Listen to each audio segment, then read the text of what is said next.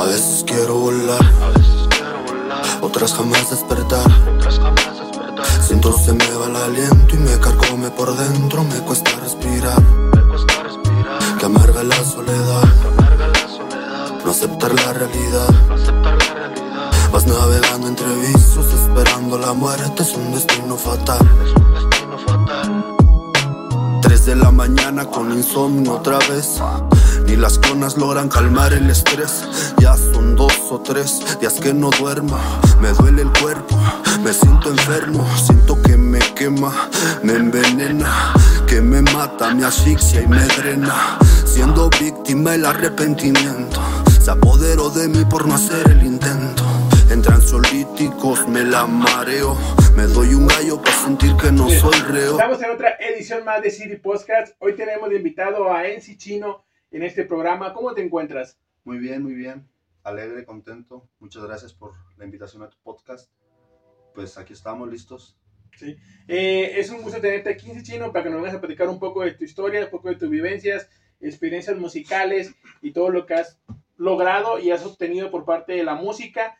Eh, en este espacio siempre nos gusta apoyar a los talentos, eh, estamos para apoyar, desde que se inauguró este espacio ya siempre ha sido apoyar músicos y diferentes tipos de talentos que hay en este mundo. Como siempre yo lo he dicho, hay mucho talento pero no hay apoyo, porque ven a otros artistas que están pegados y no apoyan a los que vienen de arriba para, de abajo para arriba. Entonces, en este podcast vamos a hablar un poquito de ti, de tus experiencias musicales, vivencias y de todo. Entonces, Raza, comenzamos con este podcast como lo hicimos aquí en CD, ese chino, ¿estás listo para batear? Estamos listos. Estamos listos. Empezamos. Entonces, comenzamos con la primera pregunta con la que se empieza este podcast siempre es, ¿quién es NC Chino? Mira, eh, MC Chino es una persona muy, muy apegada al hogar, eh, muy apegada a la, a la familia. No, esto no ha sido de toda la vida, ¿verdad? Pero pues de varios años para acá, de muchos años para acá, entonces cada, cada cosa que pues se va logrando, ya sea poco, sea mucho, este, se va dedicando con cariño a, a, a los seres queridos de uno, a, uno mismo para seguir creciendo. Eh, MC Chino es una persona que le gusta mucho componer. Yo pues ya llevo aproximadamente como ya casi 12 años componiendo canciones. Tuve que dejar un tiempo, como unos cuatro años de grabar, pero pues volvimos, volvimos a la escena y aquí andamos. Eh, también es una persona que le gusta mucho todo el tema de la cocina, todo, todo el tema que tenga que ver con, con cocina, postres, todo ese show, todo, todo eso también le gusta a MC Chino. Uh -huh. Pues a lo mejor luego nos aventamos en un programa haciendo, cocinando con chino. Ándale. algo algo rico, yo, algo también, rico. yo también soy chef. Ah, es que ya lo dejé, ya no, ni, no daba para comer. sí, no, sí está cabrón. Sí. Entonces ya sabemos que es un poquito en chino. Entonces vamos con la siguiente pregunta. ¿Cuándo escribiste tu primera canción? ¿Qué fue la inspiración? Eh, mira, mi inspiración para, para esto del rap, bueno, sí me gustaba escuchar mucho rap desde como los 12, pero pues nunca había pensado como tal en, en andar improvisando o en andar grabando o escribiendo una canción como tal. Uh -huh. eh, todo empezó cuando me anexaron justamente, tenía 14 años. ¿Te anexaron a los 14 años? Ajá. Por consumo de pues, drogas. ¿no? Sí, sí, sí. Ni modo que por bubulú. Sí. por Eh, panditos, adicto al pandito. Adicta, adicta a las panditas. Este, pues ahí conocí a, un morro que se la pasaba improvisando, que le decían el Tino. Ya era grande el vato, como de unos 30 años. Pero le gustaba mucho la onda eso de Cypress Hill, control machete y se la pasaba improvisando. Entonces, pues el morro, los sábados que hacíamos limpieza ponía bases ahí. O sea, todos pedían rolas, pero el güey le valía verga y ponía bases. Sí. Y pues ahí se la pasaba improvisando. Entonces, como que yo lo veía y me gustaba, ¿no? Y después yo le empecé a pegar, le dije, güey, vamos a improvisar, le digo, pero pues no te la jures de mí, ¿no? O sea, si, si digo Ujú. puras Pendejada. Ajá, ya prácticamente. Entonces, pues empezábamos, ¿no? Nos, nos echábamos un cigarrito en las noches y antes de dormir empezábamos ahí nosotros que improvisar y todo el show. Entonces, pues como que me empezó a llamar más la atención todo ese rollo, ¿no? Saliendo de, de ahí, entonces, pues vuelvo y abro otra vez páginas, ¿no? Redes sociales, este, conozco a una chava que está ahorita también pues pegada en el rap femenino, que le dicen La Tosca, también estaba en sus inicios ella, entonces pues le comenté, ¿no? Que, que de repente improvisaba y todo ese show, eh, había veces que hasta me hacía videollamada, la morra me decía, a ver, pues ponte a improvisar, ¿verdad? Para escucharte, ¿verdad? Y pues a ver qué onda y te invito a grabar. No, Sí. pues sobres, ya hacíamos videollamadas, nos poníamos a improvisar los dos ahí ¿verdad? y todo el pedo. Y después un día sí se, se hizo, ¿no? Lo de grabar la primera rola, mi primera rola fue con ella. La neta no me acuerdo cómo se llamaba. pues tenía 15 años apenas, ¿no? Sí, o sea, tengo- y como que siempre la primera rola es, Ajá. la hacemos, pero nunca hay nombre, Sí. nunca hay nada, nomás se hizo por la experiencia. Sí, sí, por, por, por ver qué onda, ¿no? Sí. Pero como que pues sí me, desde ahí como que pues sí me, me enamoré de ese pedo, la neta. O sea, empezaba a hacer muchas canciones, no importaba que tuvieran mal producción, empezaba a, a grabarme con, cuando estaba, bueno, cuando empezó el Audacity y todo ese rollo, ¿no? Yo no, yo no grababa con Adobe ni nada de eso. No, ni le sabía, la neta. Aparte de que creo que costaba pues no tener así que los recursos, ¿no? Sí, sí, sí. Y pues no, o sea, sí trabajaba, pero pues ganaba como 600 baros y la neta era bien pinche borracho. Sí. Y que pues casi- mejor la peda que. La neta, casi, casi pues todo sí me lo, me lo echaba en, en Mm, fiesta y todo el show. Entonces, pues yo me, me acuerdo mucho que grababa con un micrófono así, todo pichurrientillo, de esos como de 35, 40 barros. Sí, sí, sí. Y luego pues en el Audacity, o sea, pues, el audio escuchaba, tiro bien gachote, así gachote, gachote. Pero pues ahí andaba uno no bien emocionado con sus rolas y grave y grave y escribiendo y, y, pues estaba chido, la neta. Ya después como que me empecé a tomar un poco más en serio todo ese tema y, y empecé a tratar de mejorar un poco la calidad. Este, grababa con un morro que se llama Diego, le decían el Ego Martínez. Pues entre los dos ahí fuimos aprendiendo más a editar, a todo ese show y el morro pues se puso las pilas, montó su estudio y ahí estuve grabando varios años con él, era. Digital Model Music y pues estaba chido, la neta, ya de fue como nos fuimos tomando pues un poco más serias las cosas. De ahí salió mi primer disco, que fue, se llama Sentimientos Ajenos, pero pues igual salió como en el 2018, no es algo así que, que se haya grabado con mucha experiencia, ¿no? O sea, fue para, pues para calarme, ¿no? De tener un, un disco. Como una maqueta, Ajá, prueba y error se podría decir, ajá. para ver qué podíamos hacer ya. ¿Qué puedes hacer tú a un futuro con este? Pues incluso creo que tengo el, el disco, por ahí lo tengo. Bueno, si ahí sí lo tienes, pues lo puedan, sin nada de hecha de escucharlo. Y- A ver, ¿le puedes poner pausa? Sí. A ver, creo que sí lo tenía. Y te quedaste en lo del disco. Eh, pues como les comentaba, este, el disco, mi primer disco constó de, creo que fueron 18, 19 canciones, de las cuales una fue, la primera fue intro, de la 2 a la 15 fueron canciones y de la 15 a la 18 fueron bonus de canciones que ya había sacado antes, pero regrabadas, con pues podría decirse mayor calidad. Ujú. Eh, de ahí del primer disco fue cuando empecé a moverme un poquito más, empecé a jalarme que a los eventos, que a, que a fiestas, que así, ¿no? O sea, que a varias cosas. Y pues que también empezaron a, pedir más feeds y, todo el rollo, ¿no? Ya después pasó tiempo, aproximadamente como unos dos años, y pues seguía grabando, grabando, y tenía como unas cuatro o cinco canciones guardadas que pues la neta sí me latían, entonces dije pues vamos a sacar el segundo disco, ¿no? Y ese sí ya un poco más trabajado, ese lo trabajé aproximadamente como con unos 7, 8 meses, y ya después salió, pero pues lógicamente letras con, con mayor calidad, mayor calidad en el audio, en todo, hasta en, en la producción del diseño de portadas, de portada y contraportada de- del disco. Ya fue más, más trabajado, entonces pues, bueno, yo mismo trabajaba todo eso, pero pues fue, fui aprendiendo más, ¿no? Tú mismo producías tus Yo mismo diseños mis diseños. de, de Ajá, portadas, sí, de todo portada y eso. contraportada, empecé a, a mover el Photoshop y todo ese, todo ese rollo. Y ya de cuenta que el, el productor nada más se dedicaba a, a la producción musical, se podría decir.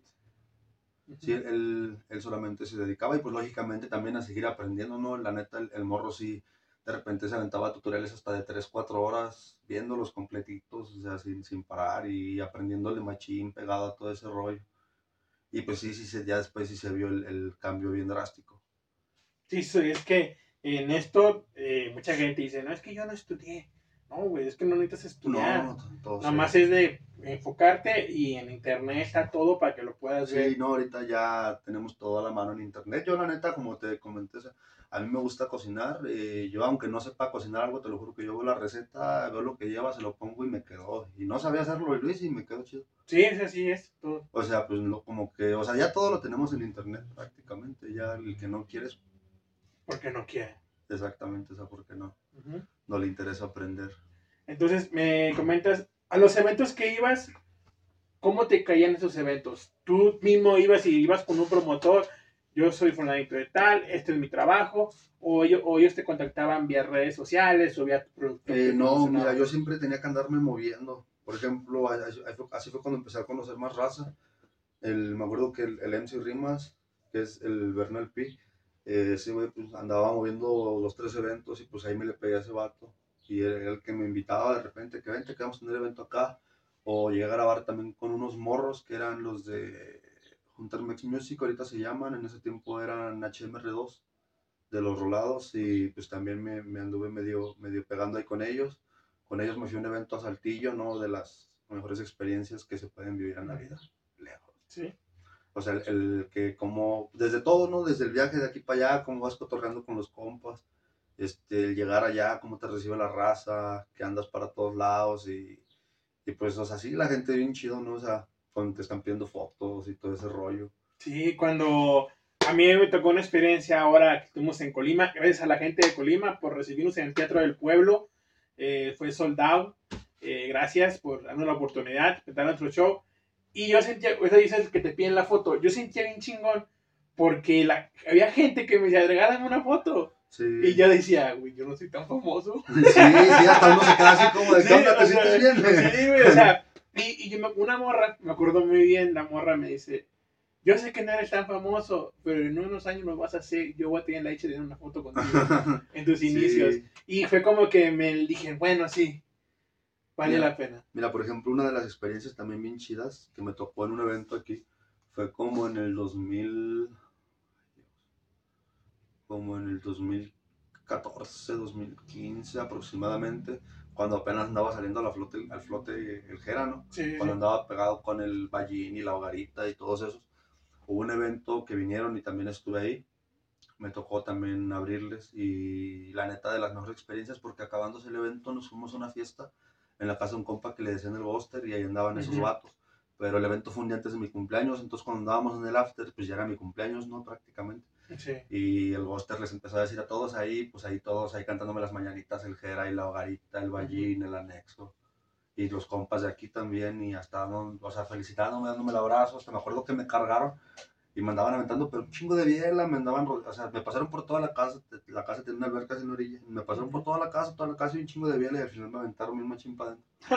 o sea, son experiencias que te quedan y dices, no mames, la neta, o sea, son cosas bien chingonas. Sí, sí. O por ejemplo, cuando me tocaba ir a, a Zacatecas o ya para Salinas, Salinas Hidalgo, también la raza ya se portaba bien chingón. O sea, tanto así que, o sea, ya estabas cantando en el evento, pero otras 40 personas ya estaban cantando contigo.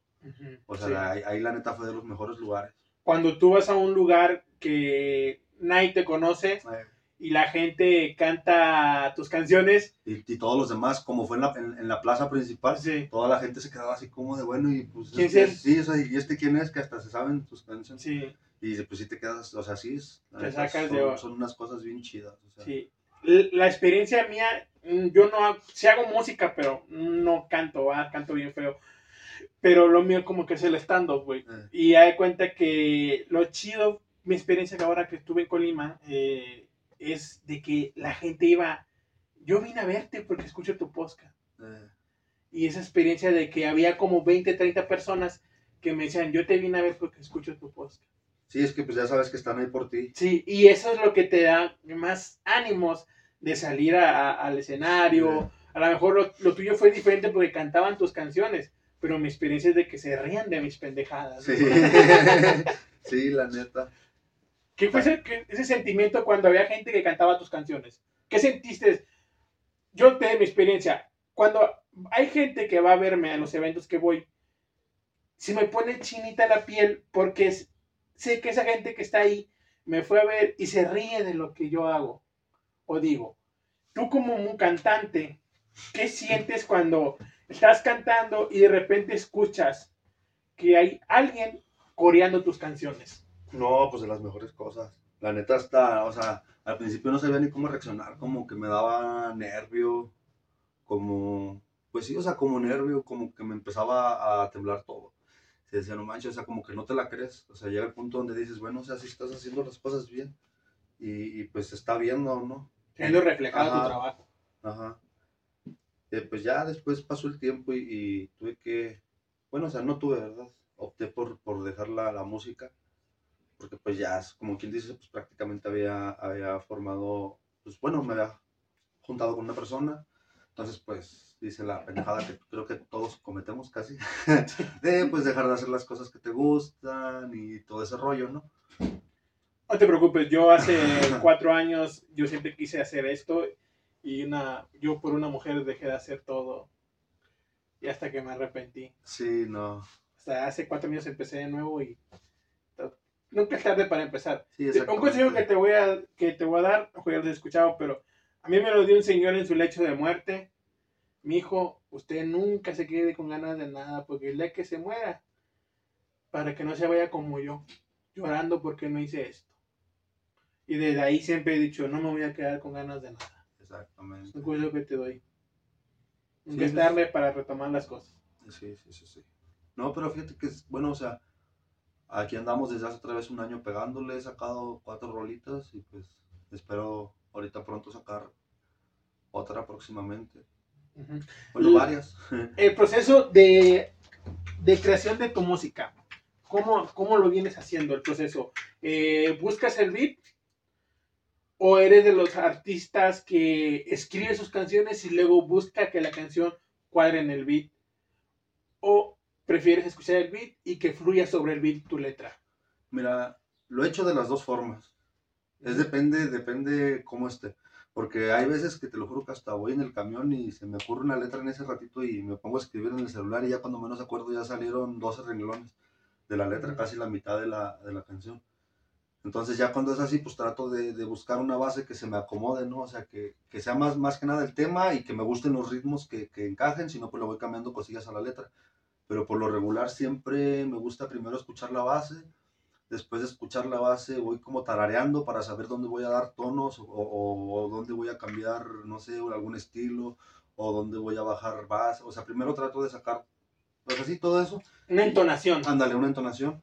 Y ya después ahora sí empiezo a escribir para, bueno, o sea, como que me ha funcionado más así.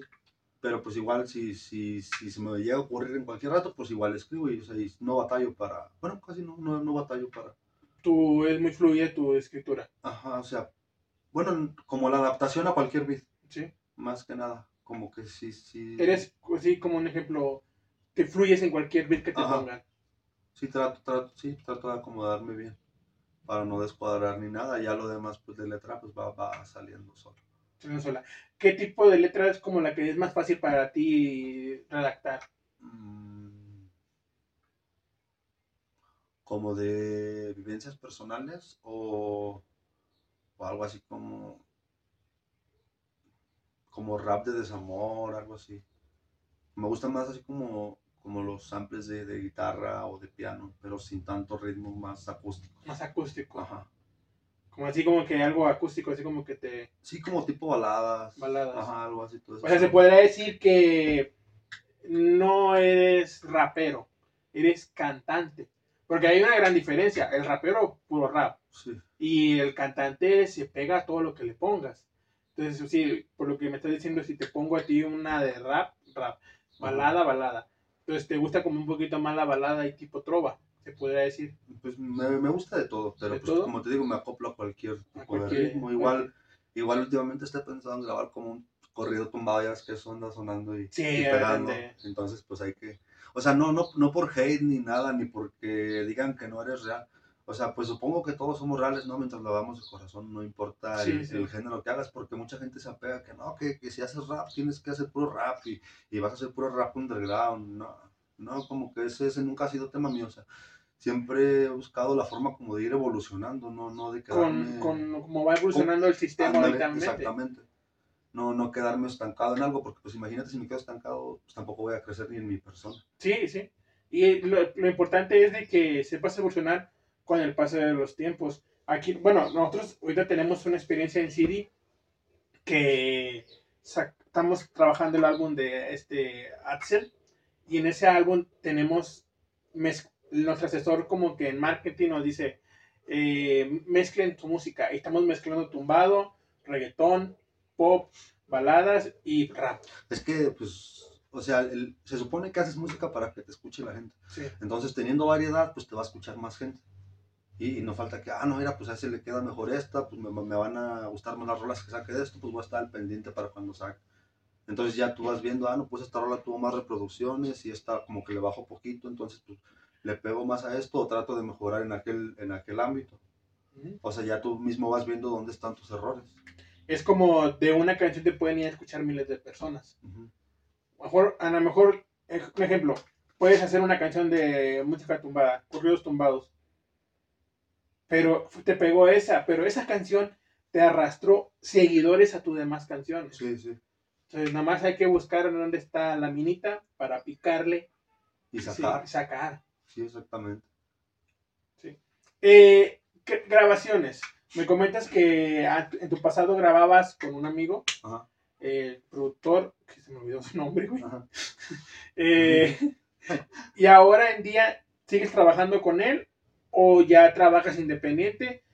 ¿Tú haces tus propias producciones o pagas por tus producciones? Eh, no, dejé de trabajar con él, pues te digo, como que, bueno, desde que dejé la música, cuando, cuando pasó lo que les comenté, este, después dejé de grabar, entonces como que también él se agüitó, ¿no? Y pues se enfocó más en su trabajo y todo ese show, entonces como que también ya no se le hizo buen pedo que después yo regresara como si nada, ¿y qué onda vamos a grabar, no? Como que he dicho, ah, pues no va a ser cuando tú quieras, ¿no? sí, sí. Eh, te digo, experiencias mías así me ha pasado y, mejor prefiero... Sí. O sea, ya. Sí, pero pues bueno, o sea, no, no entendió la situación, ¿verdad? ¿Qué pasó? Pero pues, pues no, o sea, después de ahí, las últimas dos que saqué esta, cuando volví a hacer música, sí fueron con él. Eh, después, pues ya no le comenté nada porque pues ya no lo vi así tan animado, ¿no? Entonces dije, pues no. Y la última canción que grabé la saqué con un morro que le dicen Big Deca, que es de Pavón. Y pues también sí, sí trae buena producción el morro. Y pues ahí, ahí andamos a ver, a ver qué onda apenas también con eso. Y de, con ese chavo, entonces pagas por tus producciones, se podría decir. Sí. Haces un pago por tus producciones. Eh, el proceso de llegar al estudio, grabar, ¿ya vas con tu letra, vas con tu beat o llegas ahí mismo y ahí mismo lo, lo vas creando la idea? No, no, nunca me ha gustado hacer eso, porque luego siento que no me va a gustar después. Después se me pueden ocurrir más cosas o así. Trato de, de escribir y darme unas tres semanas un mes de anticipación, me la aprendo de memoria y ya llego al estudio. Sabes que aquí está la base, mira, nada más quiero que me la acomodes esto, esto y esto, y la grabo y pues por lo regular siempre sale a la segunda o a la tercera. Nunca tardo tanto. Nunca tardo, o sea. No, como ya me la sé de memoria, pues ya como que sale de volada, ya no. ya es, más fluido la grabación, porque ya tienes, un, tienes una ensayada de tres, cuatro semanas, entonces, podría decir que eres de los artistas que le das su tiempo a la base, la madura, maduras tu voz. Cuando tu voz ya tú crees que está madurada, llegas al estudio y plasmas tu Sí, exactamente, porque por ejemplo tengo una rola que se llama Bendecido. Esa se la hice a mi familia, pero esa rola sí quería que quedara especial en todos los sentidos. La trabajé como tres meses, te lo juro. O sea, y siempre cantaba los coros y siempre decía, no, como que, como casi no me gusta, como que lo voy a cambiar esto. Pero no, como que mejor esto, no, como que mejor esto. Entonces, ya hasta que de a tiro sí dije, ya me gusta ahora sí cómo se escucha bien el coro sin editar, porque pues no me gusta casi editar así la voz, ¿no? O sea, que ni lleve ni autotune, cosas como que eso no me gusta. Entonces trato yo mismo de ir acomodando, de ir viendo cómo la voy a cantar, cómo va a ser, para que pues quede bien y, y me guste pues, más que nada el trabajo a mí, para que pues yo pueda tener seguridad de que le va a gustar a alguien afuera. Sí, sí, sí, que alguien se pueda identificar. Ajá, exactamente. Por ejemplo, con esta última canción que saqué, habla sobre la depresión, la ansiedad y todo ese tema, entonces mucha gente sí me felicitó, me dijo, no manches tu canción, o sea, como que le pegó a mucha gente de todo lo que habla, porque pues ahora sí que habla de lo que vive uno día a día, ¿no? De una persona que pues no puede dormir, una persona que está triste, una persona que está preocupada por deudas, una persona que está ansiosa porque no sabe cómo va a estar mañana, una persona que tiene problemas consigo mismo y con los demás. O sea, son, son muchos temas en una misma canción. Esa canción que hablas de la que hiciste la última, eh, ¿cómo fue el proceso para hacerla? Porque mira, eh, hablar sobre esos temas de depresión es muy difícil. Sí, sí, bastante. Y, y, luego, yo tuve tres años en depresión, tres, casi cuatro años en depresión. Siempre lo he platicado en mis entrevistas que me han hecho y lo he platicado en mis podcasts. Yo he intentado suicidarme tres veces por depresión. Escribir una canción como esa a ti te trae muchos recuerdos que no son muy gratos. Pues. Sí, o sea, sí. es sobre de ley. ¿Cómo hiciste para plasmar esos recuerdos sin que te dieran como que ese espinita de que, oh, estoy recordando esto, No, pues es eh, que. me voy a poner mal por recordar esto? Mira, por ejemplo, son cosas que nunca se olvidan, la neta. Por ejemplo, yo. O sea, de todo eso. Te das cuenta que yo tenía mi vida normal hasta, podría decirse, noviembre del año pasado. diciembre eh, me salió un problema de salud y pues ya no pude trabajar. Entonces, desde mediados de diciembre hasta como mediados de febrero estuve sin trabajo, estuve pues todos los días prácticamente encerrado en casa, no salía ni a la calle, no, no salía ni a fiestas, ni a nada. Entonces, pues ya te imaginarás, ¿no? Con, con todos los recuerdos de, de muchas cosas, de mi hija, de, de mi expareja, Ujú. de mis problemas del pasado, de, de que pues ya no quería volver a lo mismo. Eh, había veces que no podía ni, ni dormir, me dormía hasta las 4 o 5 de la mañana, me levantaba hasta las 12, 1 del día, este, dando puras vueltas en la cama, así, o sea, pensando puras, puras tonterías. Ujú. Este, como que no sabía ni cómo me sentía en ese tiempo, porque, o sea, yo decía, no estoy triste, pero yo lo decía, pero mi cuerpo lo gritaba prácticamente. Sí, o sea, pues, Sí, o sea, mi cuerpo y mis acciones.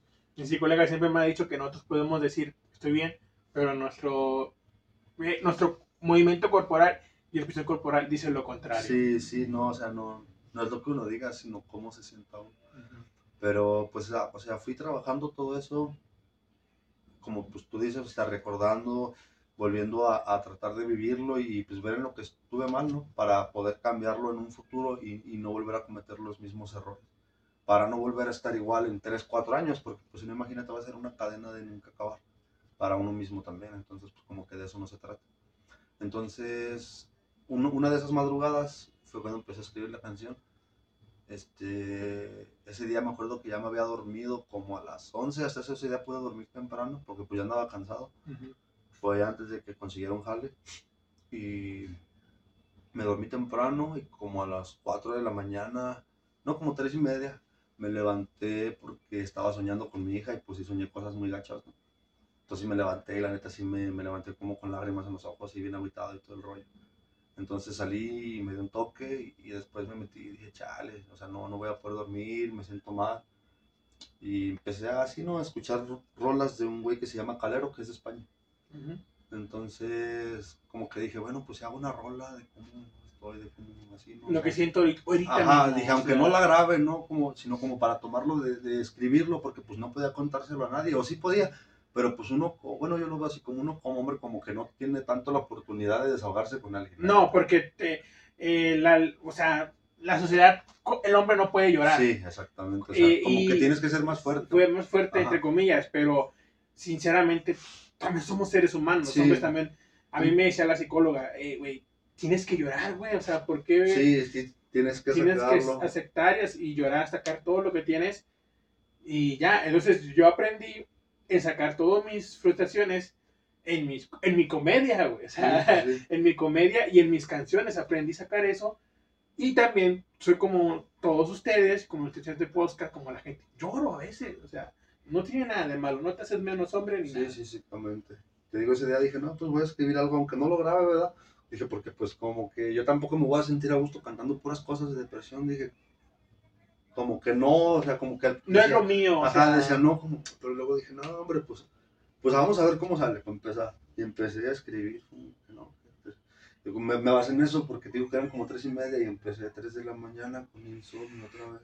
Y, y fue como, eso, eso fue hace poquito, eso fue hace como, sí, pues te digo, como un mes, como mediados de febrero, finales de febrero. Y ya se cuenta que a mí me iban a operar a mediados de marzo. Entonces no podía fumar mota, según. según. te digo, y, y- y tenía, Siempre una- te dicen eso, güey. tenía unas, unas clonas. Sí, Entonces decía, peor, güey. pues, decía, no, pues me, me pucho una clona. sí. Pero ni así podía dormir, neta. O sea, me puchaba hasta dos y nada. Dice, puta madre, y los pinches nervios a todo lo que daba. Y entonces fue ahí donde salió lo de 3 de la mañana con insomnio otra vez. Y las clonas logran calmar el estrés. Ya son dos o tres días que no duermo. Me duele el cuerpo. Me siento enfermo. Porque era como me sentía. O sea, yo me sentía cansado, sin ganas, neta. O sea, me la pasaba prácticamente me gustan mucho los videojuegos en el celular y todo ese rollo. Sí, sí, sí. Todo el día, te lo juro, me levantaba, almorzaba, jugaba. Nada más me ponía ya en la tarde a hacer la comida, bueno, medio limpiar, hacer la comida para cuando llegara mi jefa de trabajar, pues ya comía. Pues también en ese tiempo ni, ni podía ayudarla ni nada, pero pues mis, o sea, mi problema de salud no me lo permitía trabajar. Este, ya después, pues en la noche otra vez jugaba, me dormía hasta las 2, 3 de la mañana jugando. O sea, como que en ese, hubo como un mes, un mes y medio que le, como que le perdí sentido a la vida, prácticamente como que me apagué, no sé qué chingados pasó. Y pues más o menos, o sea, de ahí, te digo, de ahí, pues prácticamente era como estaba, o sea, nada más redacté como me sentía Sí, sí, sí. prácticamente. Y no le batallé, la escribí en corto, neta, de volada. El coro igual, que dice, a veces quiero volar, otras jamás despertar. Si entonces me va el aliento y me come por dentro, me cuesta respirar. Porque, o sea, pues sí, pues sí, o sea, no, no, no hay para dónde buscarles prácticamente como te Sí. sientes. Y, y eso, y bueno, después de escribir esta canción, ¿cómo te sentiste? Pues un poco más desahogado y, y como que me ayudó porque fue cuando empecé a, a decir, bueno, pues sí me gustó la letra un poquito. Ahí fue cuando te dije, la letra la escribí sin base, después busqué la base. Entonces dije, pues vamos a buscar una base. Si me gusta cómo suena en una base, tenía la pura, la pura, la pura, el puro verso, me faltaba el coro. Dije, si me gusta cómo pegan alguna base, pues le escribo coro y a ver cómo suena. No, pues encontré la base. Ujú. Ya después le metí coro y no, pues cuadró. Dije, de aquí soy. Dije, ya empecé a trabajar. Y fluyó. Ajá, fluyó. Empecé a trabajarla y luego pues ya también empecé a trabajar con, con mi primo en el video porque la rola la saqué con mi primo, el H. Y ese güey produjo el video, entonces pues se hizo y, y ahí está la rolita en YouTube. Bueno, entonces eh, nos queda entendido que el proceso de tus canciones son vivencias tuyas. Sí, por ejemplo, también tengo una que se llama Mi Última Carta, esa también se le hice a mis jefes cuando tenía como... A ver, déjame, checo aquí en el teléfono Sí. cuando la... Porque la grabé como un año antes de subirla. Imagínate cuánto trabajé esa canción. La grabé un, un año y luego la volví a grabar como otras tres veces. Y la subí hasta un año después. O sea, donde quería que quedara... Eh, como que quieras que fuera un buen trabajo. Sí, específicamente sí, la verdad. Y pues más que nada porque era para mis jefes, la neta. Mira, se grabó hace seis años y la escribí como quien dice siete, tenía como 19. ¿Se grabó cuánto? Hace seis años. Seis años. Ajá. Y, y la, la escribí cuando tenía como 19. Mira.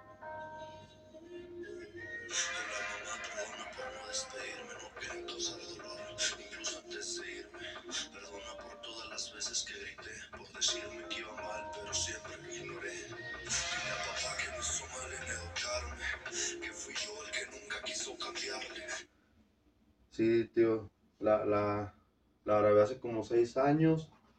Y pues también fue de vivencia. Pues casi todas mis canciones que hablan así de, ese- de ese tema han sido de, de, pues, cosas mías, ¿no? Cosas personales que, que, pues hago también para que la gente te conozca, ¿no? Nunca me ha gustado que tengan una impresión de mí y después digan, ah, no, pues eres bien diferente, ¿no? O sea, pues hablar con la gente desde el principio. Sí, sí, sí, hablar lo que... Igual con, con todos, con, con amigos, y si llegas a tener una pareja, igual, pues todo con sinceridad desde el principio para que después no haya cosas o sorpresas. Y pues, Sí. evitarte muchas cosas, la verdad. Sí, ya sé. Ay, ni me Entonces- digas porque me acuerdo de pendejadas. sí, no, no, uno enamorado hace muchas pendejadas. Mm, Sí. Creo. Bueno, entonces el proceso de tus canciones las haces son vivencias tuyas. Las plasmas en beat, las puedes escribir o plasmar o fluir en el beat. En todo esto. Cuéntanos eh, motores familiares que te hayan motivado hacia la música o, o tu familia ha sido de las personas que te dice, mijo, aléjate de ahí, no creo que sea el camino adecuado para No, ti. fíjate que gracias a Dios mis jefes nunca me han dicho que, que no a nada. Y, y, pues gracias a eso a- aprendí y maduré bien, podría decirse, porque me dije, o sea, pues prácticamente siempre me han dicho, pruébala todo, ya tú sabrás lo que está bien, lo que está mal, lo que te guste, lo que no te guste. Y pues gracias a eso he crecido bastante personalmente y mentalmente. Entonces, me acuerdo mucho que, que cuando saqué mi primer disco, mis jefes me apoyaron un chingo porque pues yo no tenía dinero, como te comenté, y me fui a presentarlo a Salinas, el disco. Pero pues los morros me dijeron, la neta no te podemos ayudar, güey, pero pues acá te, te, te dejamos donde te quedes y pues te apoyamos con un bajón, pero tú tráete tu disco para que lo vendas. y, y pues págate tus pasajes, ¿no? Entonces dije, sobres, y, y yo hablé con mi, con mi mamá y con mi papá, no, pues la neta, quiero llevarme discos, pero pues la neta no tengo billete, ¿no? Y pues producir un disco, pues sí, sí te salía más Caro, o menos caro. caro. Entonces, me acuerdo que más o menos me gasté como unos 1800, 1500 en uno, como en unos 60, 70 discos. Porque, o sea, ya con portadas y todo. Vamos, güey, es muy caro. Sí, pues, o sea, es que no las imprimí de, de, de hoja, fueron de, de, o sea, de, de la de los discos originales, de hojita sí, esa, sí, sí, sí. eh, ni en impresión. no, no me acuerdo, no me acuerdo cómo se llama esa hoja. Y, y mandé el- poner la portada en, en el disco también. Sea, el estampado en el Sí, disco. sí, sí, sí, sí. O sea, todo iba pues prácticamente bien hecho. Bien hecho. sí, Y los discos los vendí creo que en 60 varos allá. Siento. Pero pues la neta la raza sí también, sí. apoyó. Sí, o sea, sí, se compró. vio el apoyo de la raza. Sí. ahí. Sí, sí me compraron todos. Creo que nada más me regresé como con dos o tres. ¿Qué, sen- qué sentiste en ese momento en de que te presentaste a Salinas con tus discos y regresaste con dos? Que la gente No. te dio la oportunidad de comprarte un disco y escuchar tu No, pues, trabajo. no, pues bien chido, la neta. O sea, de que la raza hasta decía, no, que fírmamelo. Y yo, ah, chinga, pues yo nunca había firmado nada, ¿verdad? Pero ahí te va. Vergacillo "Órale, ahí, ahí, ahí le va, ahí le va el disco firmado. Sí, sí. La neta, es- ese día ese, fueron dos eventos, un, un evento el viernes y otro evento el domingo, y ahí duré todo el fin de semana en los dos eventos. El- un evento, el del viernes, fue privado en un bar, pero estuvo bien chingón, o sea, fue poquita gente, como unas 40, 50 personas, pero la neta fue como te digo, o sea, todos coreando las rolas, y, y tú estabas cantando y tú tenías alrededor de aquí a toda la gente cantando y levantándote la mano, y no, hombre, bien chingón, la neta. Y ahí fue cuando ves tus discos en el Ajá. siguiente evento y así. Y en el siguiente evento, igual, pues, o sea, sí, en el siguiente evento sí le batallé un poquito más porque, pues, fue en la plaza principal, ¿no? Ahí ya había gustos para romper de todo, De todo, señoras, o sea, señores, señores. viejitos, viejitas, de todo. Entonces, pues, ahí lo que, lo que, los mor lo que hicieron los morros que me llevaron fue que me dijeron, me quedaban como casi la mitad de los discos. Y lo que hicieron fue, vente, güey, danos los discos. Y empezamos con toda la gente. No, mire, pues este es un, chavo de San Luis, viene a presentar su música. Y pues anda vendiendo los discos, apóyenos a los señores. Y no, los señores también bien buenas gente. No, sí, a ver, ven. O sea, aunque no lo fueran a escuchar. ¿no? Ellos, pues porque pues ellos ya son personas grandes y pues Sí. escuchan ese tipo de cosas, ¿no? Pero pues te apoyaban y pues... A lo mejor, fíjate, a lo mejor los señores que compraban los discos en ese momento, un ejemplo, de 20, 8 tuvieron la oportunidad de escuchar su contenido. Sí, Y los demás a lo mejor se los regalaron a, a otra persona para que los escuchara, un nieto, un amigo, un sobrino, o sea, sí, porque no, ya cuando menos acordé, de repente ya me seguía un chingo de gente de allá. Pero neta, o sea, y todo, porque yo, bueno, o sea, siempre me he puesto a checar quién, quién comparte mis rolas, quién todo Sí. eso, aunque sean varias personas, me pongo a checar y todo. Pues ahí ando de metiche, ¿no? Hasta me entretengo ahí un rato en eso.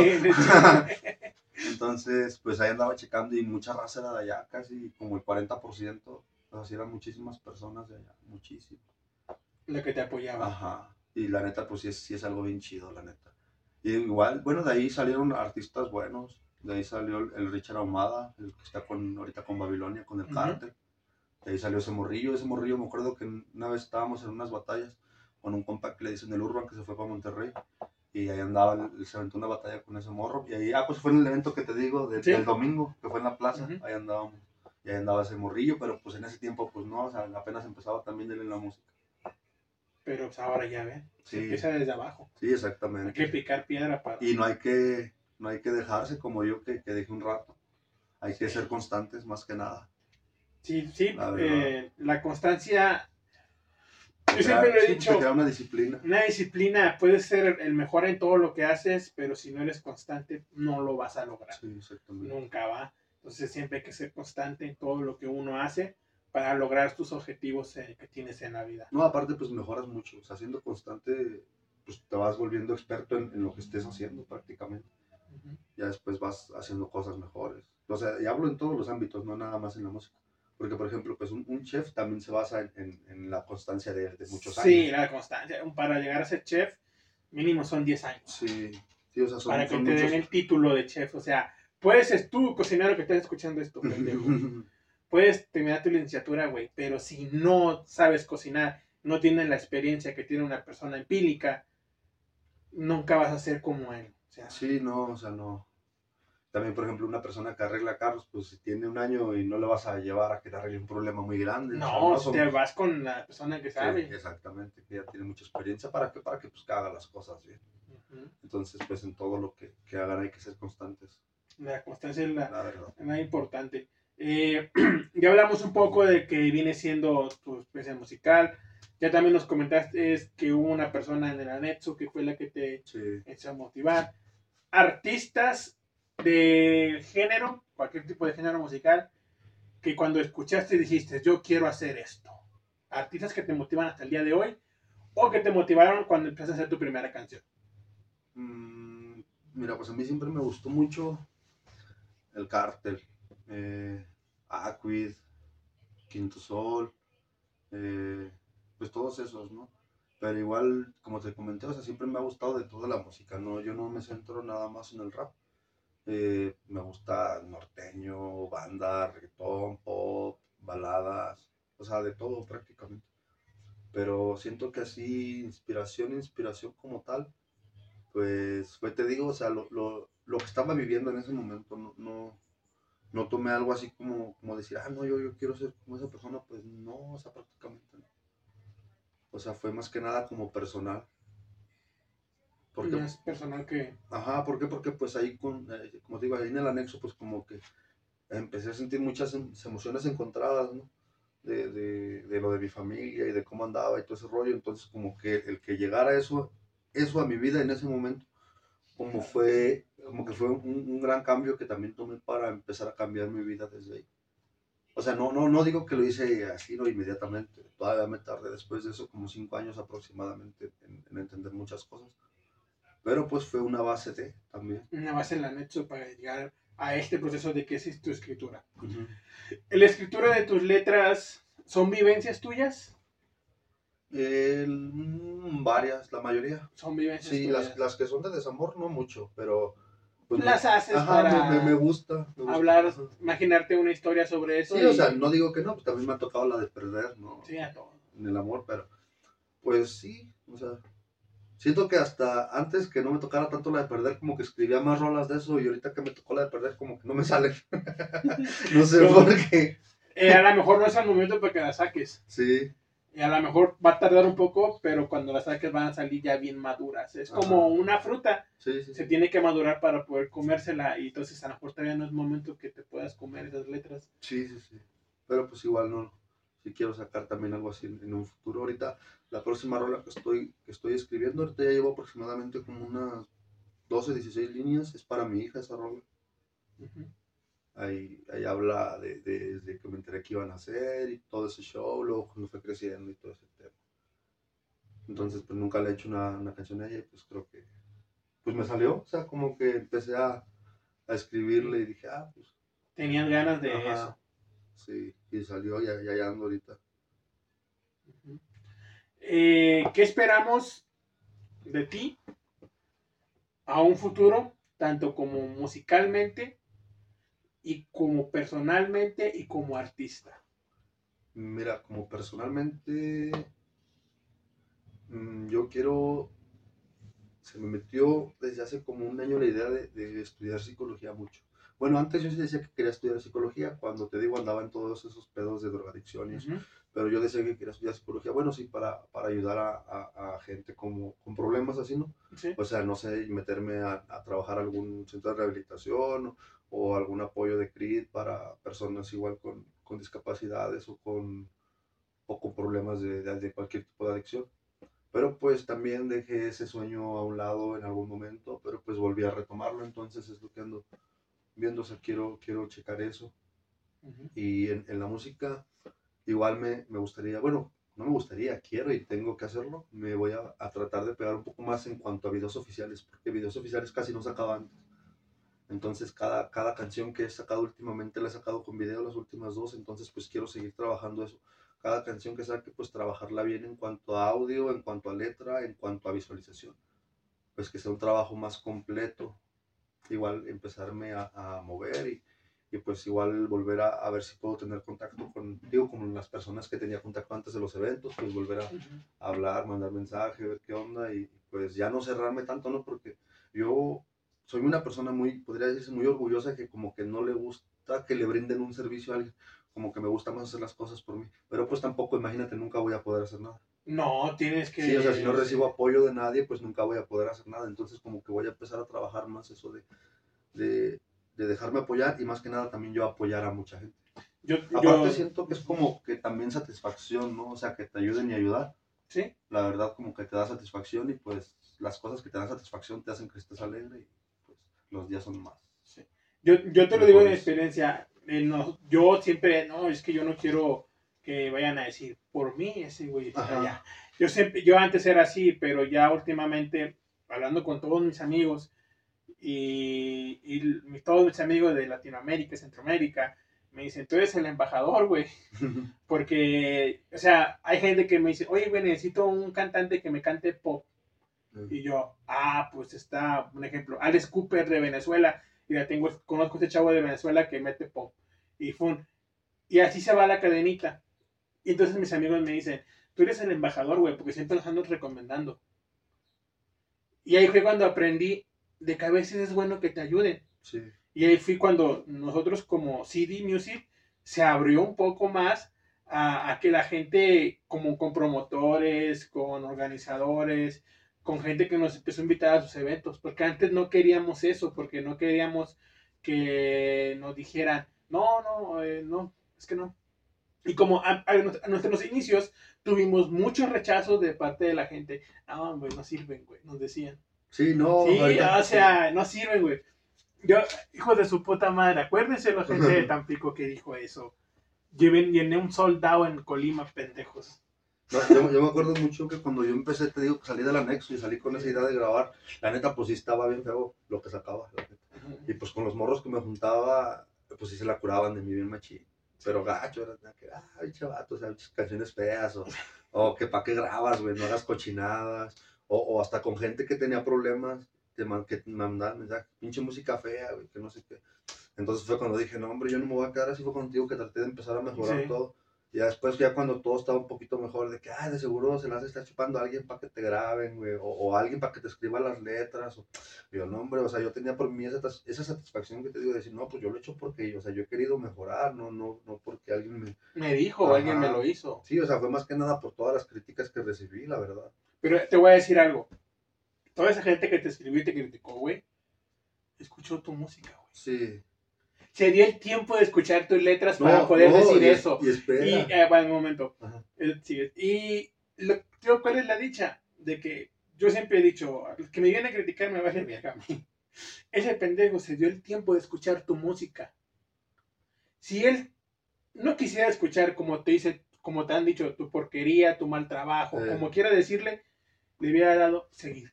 Sí. Pero se quedó ahí. Y ahí te va. Eso a mí me ha servido mucho. Él te criticó y fue con su grupo de amigos. Mira esas pendejadas. Tu, tu grupo de amigos lo vio. De, de su grupo de su amigo, a dos, tres le gustaron, güey. Fajita la mano, él te dio.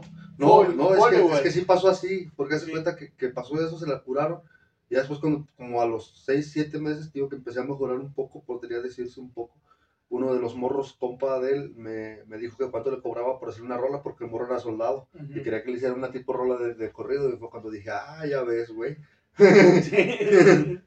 Dije, ahí está, o sea, y esas cosas de que dices, no, pues, pues está chido, o sea, de ver cómo primero se, se la curan de ti y luego dicen, ah, chinga, pues cómo lo hizo, ¿no? O sea, cómo, cómo pasó o cómo fue que mejoró. Si este lo hacía bien feo, o sea, como que piensan que siempre te vas a quedar Ahí, Ajá, sacado ahí. Cuando, cuando no. Entonces, esperamos más contenido tuyo como, como en lo personal. Esperamos que estudies psicología. Eh, es una esperemos carrera muy bonita, pero leer mucho, porque Sí. yo, soy, yo soy muy adicto a leer libros de, de psicología. Me gusta leer muchos esos libros, me interesan mucho. No tanto como, sí para ayudar a la gente, pero no como para dedicarme a eso, pero más para comprender los problemas de la gente que me rodea en ocasiones, para poder ayudarlos. Sí, sí. Eh, te esperamos que puedas. eh, tanto como artísticamente, ¿qué esperamos de ti? Ya hablamos de tu música, de lo que esperamos, experiencias. Ahora, artísticamente, ¿qué esperamos de ese chino? Mira, como te comenté, quiero volver a empezar a, a mandarle mensajes a estas personas. eh, pues ahora sí que buscarle canchita, ¿no? Donde empiece a haber eventos, empezar a meterme ahí, a, a, a colarme ahí, aunque sea una canción, dos canciones, pero pues empezar a, a que la gente, ¿no? O sea, te vuelva a conocer, porque por ejemplo, pues había, había eventos que eran aquí mismo y, y pues yo me la cotorreaba chido con toda la raza. Y pues ya saben que yo era bien borrachote. bueno, en ese sí. tiempo, ¿no? Ahorita ya no, ya no pisteo. Entonces, por ejemplo, una vez me acuerdo que, que ya me iba a tocar, y, pero pues yo ya andaba pedo. Y me andaba mirando, te lo juro que me andaba mirando y decía, no voy a aguantar a cantar. Eran creo que cinco rolas las que iba a cantar. Y que le corro al baño. Pero me, sí me tardé porque pues ahí me quedé un rato, ¿no? Y luego pegado al baño estaba la, la barra. Entonces, me acuerdo que antes de entrar al baño pedí una caguama y me la fui tomando al baño, estaba viendo y tomándome mi caguama y dije, pues me la acabo y ahorita me subo, ¿no? Y me acuerdo que estaban grite y grite, pinche chino borracho, ya despégate de la barra, güey, vente para acá. Y yo hasta atrás del bar y, y toda la raza allá acá y estos güeyes háblenme y háblenme por el micrófono y ahí voy, corre, corre otra vez yo de regreso. y- o sea, pues estaba chido. Y te digo, o sea, volver a buscar canchita, canchita, aunque sea una, una rola, dos rolas, empezar a moverme más y pues, pues voy a, a ver cómo, cómo, cómo le hago en eso, pero de que se va a armar, se va a armar, de eso sí estoy seguro. Nada más es ser constante y, Sí, y no achicopalarte, como digo yo. La constancia sí. va a hacer que todo fluya. Si no, y aunque me digan que no, no hay falla, en otro evento me dicen que sí. ¿Sí? No, eso, eso es lo de menos. Hay eventos que hasta hay micro abierto, entonces, pues también en esos me, me, me puedo, o sea, nada más el chiste es empezar a ver dónde hay eventos, porque la neta, o sea, pues como me cerré tanto ese mundo, no tengo ahorita agregado a nadie de, de todo ese rollo. Entonces, pues voy a empezar a, a moverme de- de- desde cero prácticamente, voy a empezar otra vez desde cero, y, pero pues si ya se logró una vez, ¿no? Que no se pueda armar otra vez. Sí. Por si algún productor de aquí de San Luis Potosí o de donde sea está escuchando, aquí está él. Vamos a dejar sus redes sociales aquí abajo a continuación para que puedan contactarlo y quieran trabajar con él. Sí, eh, sí, Chino, ya terminamos las preguntas que pues, te íbamos a hacer sobre tu carrera, algo de tu vida y todo esto. Eh, la pregunta que siempre hago casi al final de este podcast es experiencias paranormales. ¿Has vivido alguna experiencia paranormal? ¿No has vivido? Ahí tú nos platicas si has vivido una. Si no has vivido, pues no hay ningún problema, no. Pues mira, paranormal así como tal, no. Pero pues dicen que aquí en mi casa asusta. Entonces, bueno, o sea, porque mi sobrino, por ejemplo, ¿sabe qué día este, estaba en, en mi cuarto y estaba jugando a aventarse modazos con alguien? Pero estaba solo y, y le preguntábamos qué estaba haciendo y decía que estaba jugando con un niño. Una vez también veníamos a una fiesta, yo y mi carnal, me acuerdo como a las 4 o 5 de la mañana y estaba todo apagado, todo cerrado y el morrillo sentado mero en medio de la sala, todo apagado y él jugando sus carritos, como si estuviera con otra persona. A las 4 de la mañana y despierto. Y el, y el niño tiene 3 años. Verga, güey. Yo Es- y o sea, a mí, no, yo no he visto, pero ese día, o sea, lo vi a él, lo pero, dices a él. pero no así. O sea, que yo haya visto otra cosa que me hayan asustado, no, pero pues si te sacas de onda. La yo- o sea, ¿qué está haciendo un niño jugando a las 3 de la mañana? Yo te lo digo porque yo tengo, eh, los, tengo los segui- seguidores, me mandan experiencias paranormales y tengo un- una sección de experiencias paranormales en el canal.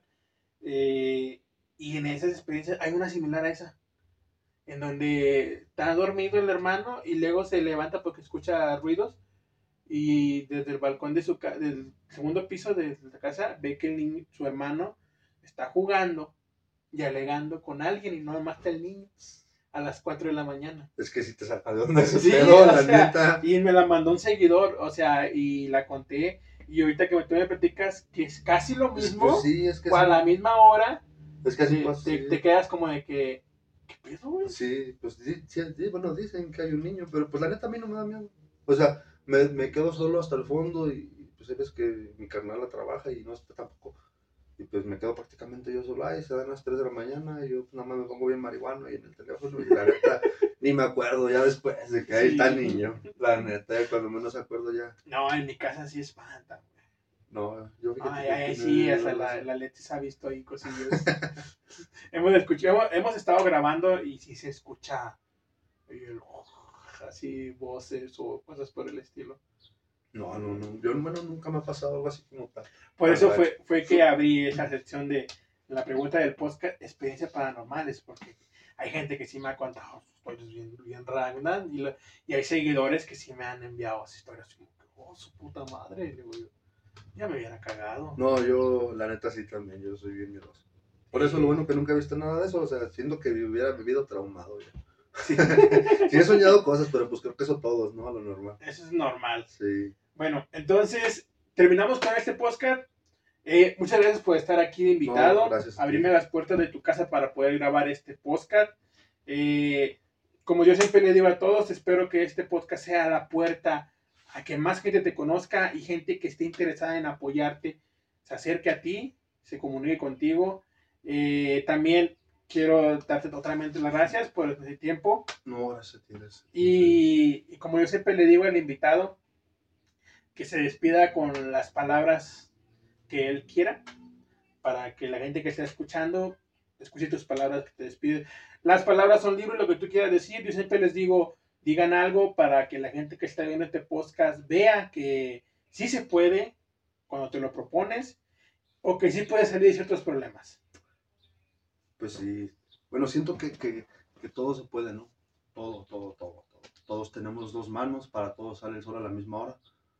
Entonces, hay que, hay que trabajar nada más, hay que tener fuerza de voluntad. Por ejemplo, yo salí de un problema de, de una adicción fuerte cuando estaba morro. Eh, después cambié esa adicción por el alcoholismo. Eh, el alcoholismo también me trajo muchos problemas. Este, no digo que ya lo deje al 100%, ¿verdad? Lo dejo en tiempo y luego vuelvo a agarrar la peda. Pero pues he tratado de ser mejor en, en todos los ámbitos, en, en cambiar eso, en aceptar mi error, en ir cambiando mi comportamiento con las personas, mi forma de ser. Eh, pues creo que ha avanzado bastante porque pues antes era muy, muy agresivo, muy, muy antisocial, muy, muy cerrado. Entonces como que ya, ya, ya he trabajado todo eso desde hace como 5 años, 4 años acá. No digo que, que ya lo cambié al 100%, no, todavía me faltan muchas cosas. Como me dice mi mamá, todavía te falta mucho, pero pues vas bien. Que seguir echándole ganas y pues lo importante es aprender de lo que nos pasa. No, no es lo que nos pasa, porque pues a todos nos pasan cosas malas. La verdad, a todos, a todos. Y pues no por eso se va a acabar el mundo. Entonces hay que saber cómo afrontarlo y, y saber no darle la vuelta porque tampoco solucionas nada, sino afrontarlo de frente y, y aunque le sufras, pero aprender del error, porque pues si no es una cadenita como te comenté al principio, ¿Sí? que, que, pues no se va a romper y pues son los errores que se siguen repitiendo, ¿no? Entonces pues hay que echarle, echarle ganas, hay que esforzarse en todo lo que uno quiere, hay que trabajarle machín sin descansar tanto, no pegarle tanto a la hueva, hay que hacer lo que nos guste más que nada. Si te gusta, aunque sea limpiar, pues limpias. Si te gusta cocinar, cocinas. Si te gusta hacer ejercicio, haz ejercicio. Si te gusta fumar mota, pues me invitas. Los invitas para la anécdota. Ahí estamos, ahí estamos. Muchas Saludos gracias. que quieras mandar para Eh, saludos a todas las personas que me han estado apoyando desde hace mucho tiempo, también a las personas que tienen poco apoyándome, pero me han dado su apoyo de todo corazón. Eh, saludos a mi familia, a mis compas más conocidos, a Alexis, aquí al compa José, a, a al Du y a mi carnal el Tachi, que también siempre anda para todas ahí conmigo. Y pues ahí andamos, ahí andamos firmes y fuertes, ya saben. Bueno, entonces, o sea, terminamos con este podcast. Espero que les haya gustado. Ya saben, vamos a dejar aquí todas sus redes sociales abajo en la descripción, tanto como de Spotify como de YouTube, para que lo puedan escuchar, puedan ver y escuchar en Spotify y en YouTube. También lo pueden escuchar en Apple Podcast y también en Google Podcast y en las demás plataformas de podcast. Ahí está disponible el audio y en la de está en video es en YouTube y en Spotify. Entonces, raza, nos vemos. Y no se les olvide a la gente de Orizaba, Veracruz, voy a estar el sábado 15 de este mes presentando mi show La Fábrica en el bar Los Cantares. Entonces, raza, nos vemos y hasta la próxima. Y como siempre he dicho yo, se lo lava. Andamos, Nos vemos. se lo lava. El estrés, ya son dos o tres días que no duermo. Me duele el cuerpo, me siento enfermo. Siento que me quema, me envenena, que me mata, me asfixia y me drena. Siendo víctima el arrepentimiento, se apoderó de mí por no hacer el intento. Entre ansiolíticos me la mareo. Me doy un gallo para sentir que no soy reo. Luego me ondeo cuando el efecto pasa. Explota mi ira y me vuelve una amenaza. El monstruo duerme y no es debajo de la cama. El pecho me va a explotar, siento el infierno me llama. Escucho voces dentro que me atormentan. Es otro amanecer mirando a la ventana izquierda. Otras jamás despertar. Siento se me va el aliento y me carcome por dentro, me cuesta respirar. Que amarga la soledad, no aceptar la realidad. Vas navegando entre vicios, esperando la muerte, es un destino fatal.